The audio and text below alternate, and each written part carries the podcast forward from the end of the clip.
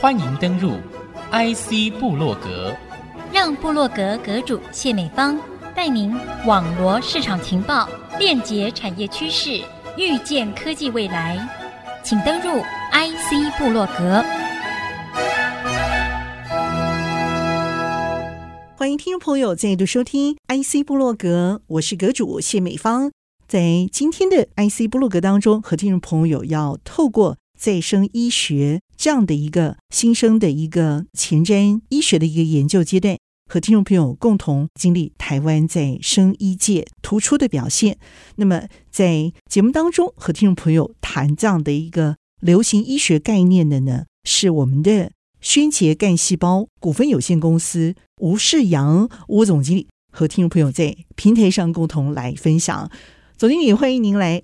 呀，主持人好，呃，各位听众们，大家好，我是轩杰干细胞吴世阳。是，我也很好奇的地方，轩杰这一家公司哈，这样的一个技术难度够高了，相当的不容易啊。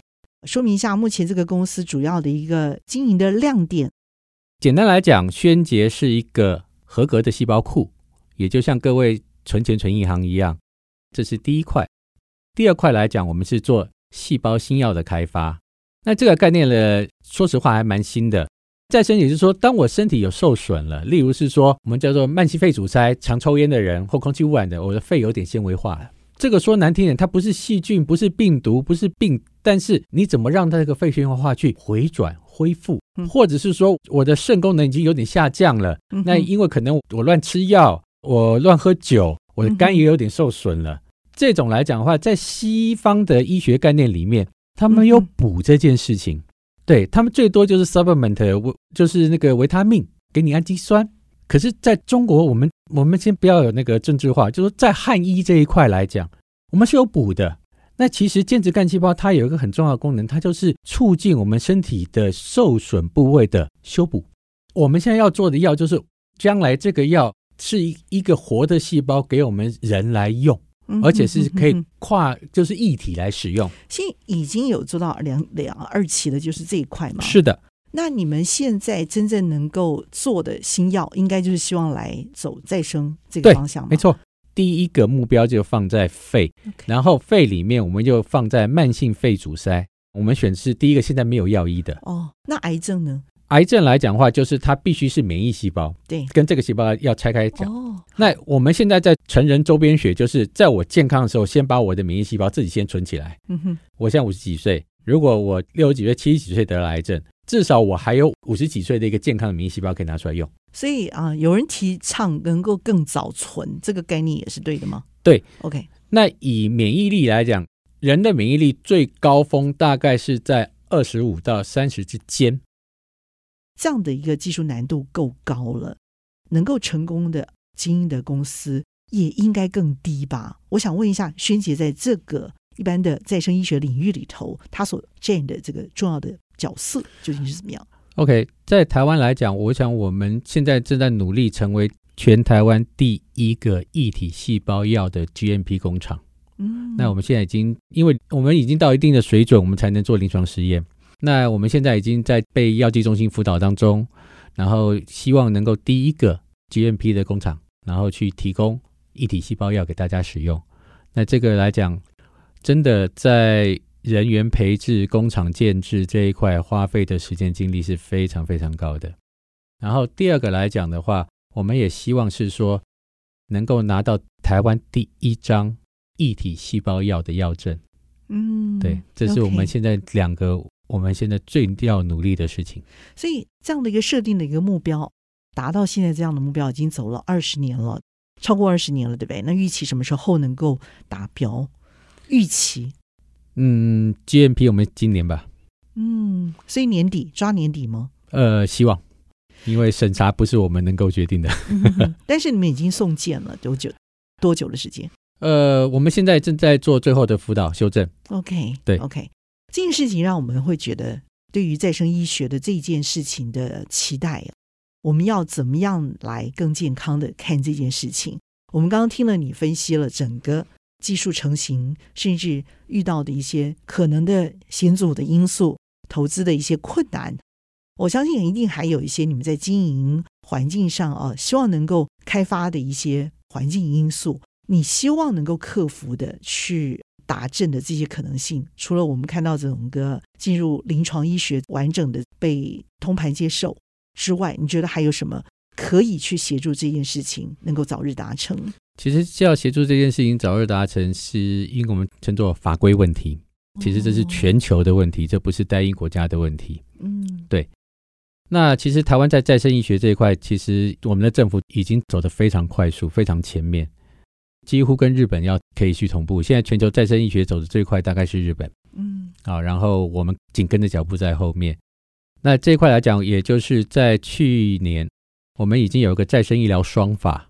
称作再生医疗制剂法跟再生医疗技术法，这两个法非常领先世界。那这两个法，它是会是再生医学的一个最大的法源。那我们如果能够抢在全世界前面，赶快公布这个，然后我们的药品可以有机会赶快上市。那这个来讲，你在全球的领导地位就可以抓得到。也就是说，所谓的第二个护国神山群的概念。因为法规的东西，它在全世界的要求就是那么严苛。其实我常常讲个一颗新药，你这颗药成本才五毛钱，你为什么要卖我十块钱？你这个奸商！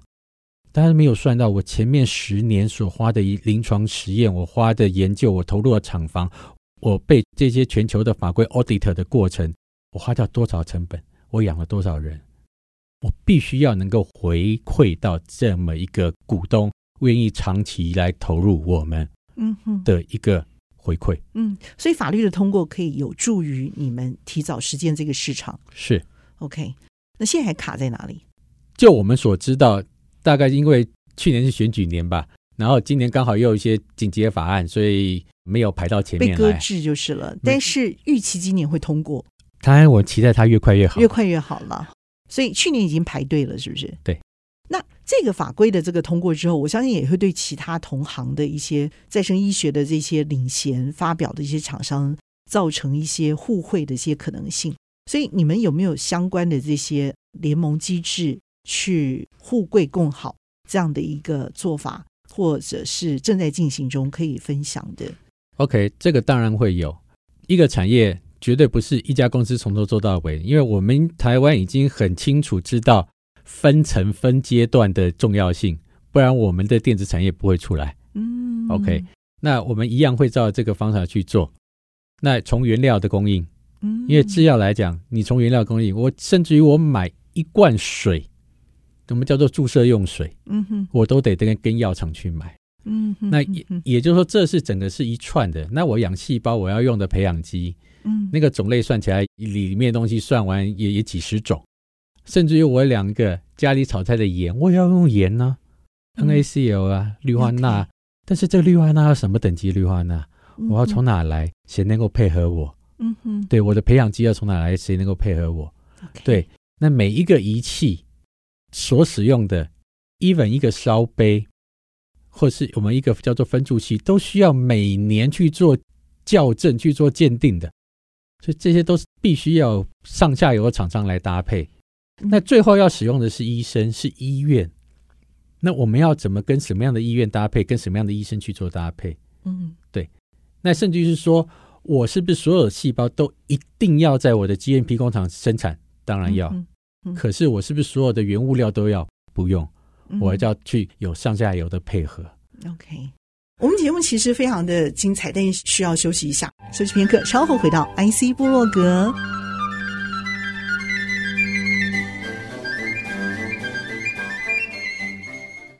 欢迎您再度回到 IC 部落格。那么今天节目和您分享内容的是宣杰干细胞吴世阳吴总经理。我在生产的时候过程当中哈，也有这样的一个经验，就是有朋友来跟我推广这样的一个脐带血，好，是不是要存入这个样一个细胞银行？就是透过那个时候的干细胞的一个储存哈。今天听您这样的一个专访，再深入了解这整个过程，那真的是一开始最初期的采集的一个阶段，搜集的这个阶段，其实真的是不容易。这让我想到啊，你成立这家公司从头开始啊，会有这样的一个梦想，开始成型到现在这样的一个酝酿成熟的一个阶段，更是不容易啊！这里头有投入了太多你的智慧心血在里面，这也让我非常的感动。我所了解的您哦，是一个重视工作的一个成绩的您之外，你也是一个追求生活平衡的人。刚刚听你分享到你的最爱竟然是美食，还有武术的这方面的研习啊。啊，我开玩笑说，一看到你的时候，就那个小蒋公就出现在我的前面啊，非常的有这种高明的策略跟手法在进行的，表示你有一个梦，对不对？那个梦你要成型呢，真是酝酿好长一段的过程。我觉得你有过人的毅力，耶，才可以去经营这样的一个再生医学，这个比较不是下游型的产业，而反而是一个比较前瞻型，甚至有许多人还不是那么了解，还不是那么愿意相信的时候。您就初期就已经投入了，这从头到尾都会说明了一个非常有梦的人呢，非常有温度的人呢。想一下你这个梦，这个成型的过程，好不好？我想听你的感想。你应该遇到了一些阻碍吧？呃，谢谢主持人啦。其实说实话，整个开始我们还是要先谢谢我们的宣宣董，嗯、对我们宣学长是。他有这个这么先进的一个理念，你可以想象到一个从电子业出来、对生物不是太了解的人，他可以去听得懂这样一个东西，甚至于现在他自己可以去宣讲，您就知道这一块其实我们是承接着宣老大的梦想往下走。嗯嗯、宣老大曾经讲过一句话，就是我做电子产业很棒，让整个人类的进步，但是我没有真的帮助到人类。我那时候真的吓一跳，为什么呢？也就是说，你看我们现在看手机伤你的眼睛，听音乐伤你的耳朵，对，我没有真正的去帮助到人 human，嗯，所以他强调是 human。你把部分的真相讲出来了，对，那也就是因为这样子，所以我们才有机会来去把这东西发展出来。对，我们希望能够去在未来的这些年代里面。除了 ICT 这些科技进步以外，我们也希望人类的生活能够进步，人类的健康可以进步，来一起去实现这个梦想。嗯，对。OK，所以我觉得那是一个生命救赎的过程，但是你们用的是一个医学的这样子一个前瞻的一个平台。是，所以你自己的经历也在在的说明了说，你投入创业这一行是其来有自的。你自己这样走过，你除了不会后悔之外，是不是你应该要更早投入呢？我的意思是说。有些事情不是我们现在嗯想多早就可以做得到嗯，对，就像当初还没有电的时候，爱迪生也发明不出灯泡。嗯，你要有电，你要有那个最基础的东西出现。嗯、那在当年，你说我从原培医专出来，那个时候没有生物科技这个概念呢、啊，干细胞这种研究那是高层高层在高层的大教授在做的，市面根本没有人了解，听都没有听过，所以那个时候更早没有用的。你就是要等这些万事俱备了，它东西才会出得来。嗯，对。那你看我们现在都具备了吗？还没有。就像刚才提到的，全球的法规其实还没具备。嗯，对，我们也在期待全球法规具备。那法规我们称作是最后一里路。嗯，法规永远是落后的，因为你要前面研究要能够累积到程度以后，法规才定得出来。嗯。我想问一下，你有没有惊心动魄的一些生活或生命的一些经历，让你觉得你自己投入这一行哦，是这种切身的感受到它的珍贵？即使让你再来一次，你还是会做同样的这个选择？好吧，那小时候哈，我是一个很好动的。我为什么我会学武术？就是因为小时候太好动了，老爸受不了，嗯，就把我送到那个戏剧班。哦，戏剧班，国剧。哦，是国剧。对，所以。国剧班就开始下腰啊，开始翻跟斗啊，开始做这些东西。然后这些过程中，你多少就开始接触武术了。嗯，所以那也就是从小就就是一个停不下来的孩子。如果你现在诊断来讲的话，就是过动儿。嗯嗯。然后那个时候开始接触武术，一直到现在是武术教练，是武术裁判，只是没有时间去教人而已。嗯，对，在这过程中难免受伤。像我现在，我现在的腰椎上面就是。六根钢钉，两条钢条啊！你受过伤？对，我太多了，那各种关节的伤都有。那那个时候想说，如果有这么好的东西，我认为我我我这钢钉应该不用装进去。但现在还是有用吗？来得及吗？呃，来不及了，来不及了哦。对，简单来讲，伤害是我们运动员哈，我们不要讲武术太狭隘，运动员的伤害常是累积、长时间累积的。嗯哼，那个等已经到了最后，他来跟我要债的时候，那个要恢复的几率都不太大，顶多就改善。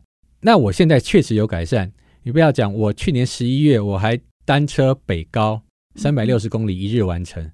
对，我还可以做这。所以你的药如果再生医学药制药化了的话，你服用了这个药之后，可以让你改善的更快吗？就是说，他没有办法，就是说让你恢复到像以前一样啊，身手矫健还是过动嘛？但是它起码可以让你就是不要再恶化，而且可以改善的更好。是 OK，而且这是绝对的。OK，所以这也是你的一个梦吗？嗯，不我看你哦，怎么讲呢？就是走起路来虎虎生风啊，虽然这个是玉树临风的这个身材了哈。我看不出来耶，所以其实这个东西来讲，它有一个很简单，我们还是回到一个中医概念，补，用这个药来修补细胞的对对对，你任何年纪都可以补。嗯，比如说本来是六十岁，他可能会回到三十岁，有可以这样的说法吗？这这很抽象，知道？但呃，这是一个很简单，但是很容易了解的一个做法，确实如此。那像英国，他就有一个报道，一七年吧，那他讲就是说老化指数，那他就发现到。很多人瑞其实他体内的老化指数是非常低的，他活得很好啊，健健康康的。突然说他他是什么？可能肌肉少了一点，骨头差了一点，可是他脑筋很清楚，他活动都很好。那这抽血以后看他体内的发炎因子来讲是很低的。可是你如果长期生活不正常，接触到污染物太多，等等等等，或者是吃的太多了，喝酒、抽烟等等这些东西，其实体内氧化指数是很高的。那这个一高，其实就代表你就开始你的老化速度加快。OK，对。那我们这个药来讲，它的功能就是抗发炎，嗯，促进再生。OK，好。所以你是一个习武的人，换句话说，在你身上有过动，但是也有过多的氧。我的意思是说，这可以让你的这个发炎几率要降低很多了。是。所以除了运动之外啊，我觉得。你的一个创业历程也让我们想到是一个过动的人生啊，是一个让大家可以有这个产生再生医学制药化这样子的一个期待。听你说你还开过化妆品公司，卖这个十几年前就开始这个开发，同时行销面膜，而且还赚到钱，功能型的面膜。哎呀，我就想说，你卖的面膜应该也是让女生再生青春吧，更年轻，然后。你还进修自己得到了这个阳明交大的这个生科这方面的硕士嘛，对不对？还到美国去做相关产业的一些服务，那再回来台湾，你还是投入创业这一路来的历程啊？你会给年轻人什么样的一个建议？像你可以也活得这么样的过动，好不好？呃，不敢讲那么的好啦。好，那但是有几个经验值跟大家分享一下。第一个来讲的话。台湾学生都不敢问问题，不敢发表自己。这一点来讲，就是那一年在美国给我很大的改变。你要懂得 promote 你自己，或者是你要主动的找到问题，不是老师讲的都对，你一定要从里面去找质疑。而且世界上没有笨问题，只有不问问题这件事情。OK，这第一个。第二个来讲，这个观念可能我的想法可能跟别人不太一样。有句话讲是说。机会是留给准备好的人。那我是改了这句话，机会是留给敢接刀子的人。没有准备好这件事情，绝对没有准备好这件事情。机会准备好还不够，还要更好的。你不要不断的准备你自己，可是没有到好的时候。当机会来的时候，要敢接。嗯，也就是说，有些人百分之八十的机会他才敢下手。嗯。那但是机会通常掉到你身上，机会概率都不是那么高，而且蛮低的，对不对？对，那你敢不敢接？嗯，对。Okay. 那要用更精准一点讲，你承担风险的能力要够高，是因为接刀子的这个风险太高了。对，然后接下来讲就是跨域，不是说我搞基因，然后我跨到去搞制药，我再跨过去搞化妆品。嗯，这个在我认为啊，这都不叫跨域。你要跨去搞艺术，你要过去搞文学、搞体育、搞电子，这才叫跨域。所以我会建议，一定要有跨域的概念，甚至于要跨域的做法。对，所以我可以理解得到，你 接下来大概会去拿这个武艺的执照，然后拿美食厨师的这个执照，是不是要好好的跨一下域？有可能，那武术执照我已经有了。哦，恭喜 恭喜，太好了！除了自保吗？也教人吗？现在我没有时间教人自保，那倒不必了。但台湾那么安全，对，主要就是这是我我的喜好的运动。OK，就像有人喜欢跳舞，有人喜欢骑单车。嗯哇，太好了！